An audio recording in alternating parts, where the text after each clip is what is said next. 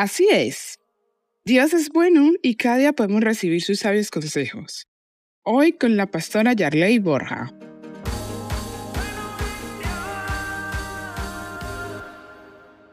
Yo voy a revisarle el celular.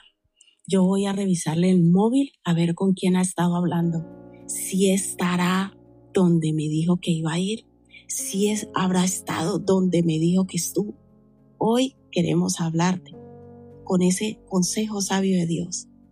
Una palabra que te va a animar y te va a traer libertad. Hoy vamos a hablar acerca de los celos.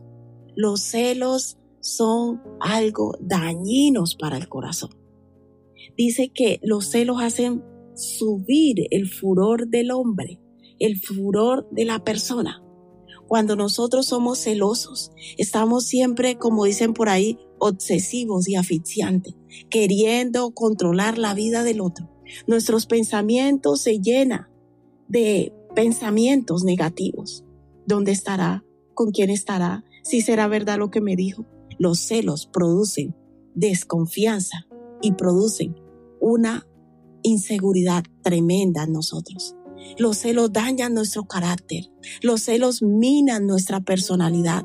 Nos, nos, hacen ser personas inseguras totalmente, desconfiadas. Siempre estamos dudando de todo. Pero los celos no solo dañan tu relación con la persona con la que tú estás, los celos dañan tu relación y dañan tu corazón porque te hacen vivir desconfiado constantemente con todo mundo.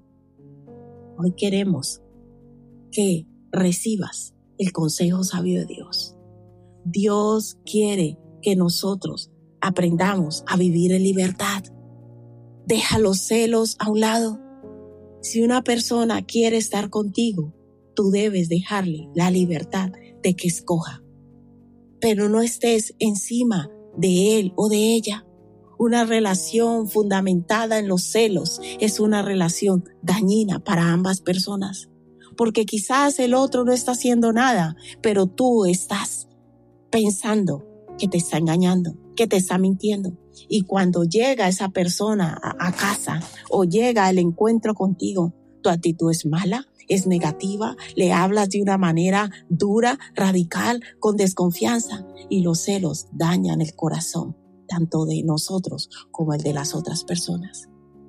Hoy te animamos a que pidas a Dios que llene tu corazón, que llene esos vacíos que hay en ti, que te llevan a ser una persona celosa e insegura. O quizás en el fondo de tu corazón te menosprecias a ti mismo y piensas que necesitas estar con esa persona. Tienes una dependencia emocional de esa persona. Para nosotros, curarnos de los celos, liberarnos de los celos, no necesitamos que la otra persona cambie. Para nosotros, liberarnos de los celos, necesitamos cambiar nosotros y pedirle a Dios que nos ayude a tener seguridad, confianza y paz interior para no estar con pensamientos de turbación continuo, de pensar dónde está esa persona. Tu vida no debe depender de otros. Tu vida debe depender de Dios y de ti mismo. Así que renuncie a una vida de celos y de obsesión. No sigas esclavo ni esclava de los celos. Esto es palabra viva. Palabra viva porque los celos son el furor del hombre y no perdonará el día de la venganza. Proverbios 6:34. Si necesitas oración o apoyo, llámanos o escríbenos por WhatsApp al 676-928-147 o al 645-786047. Estaremos con los brazos abiertos para ayudarte.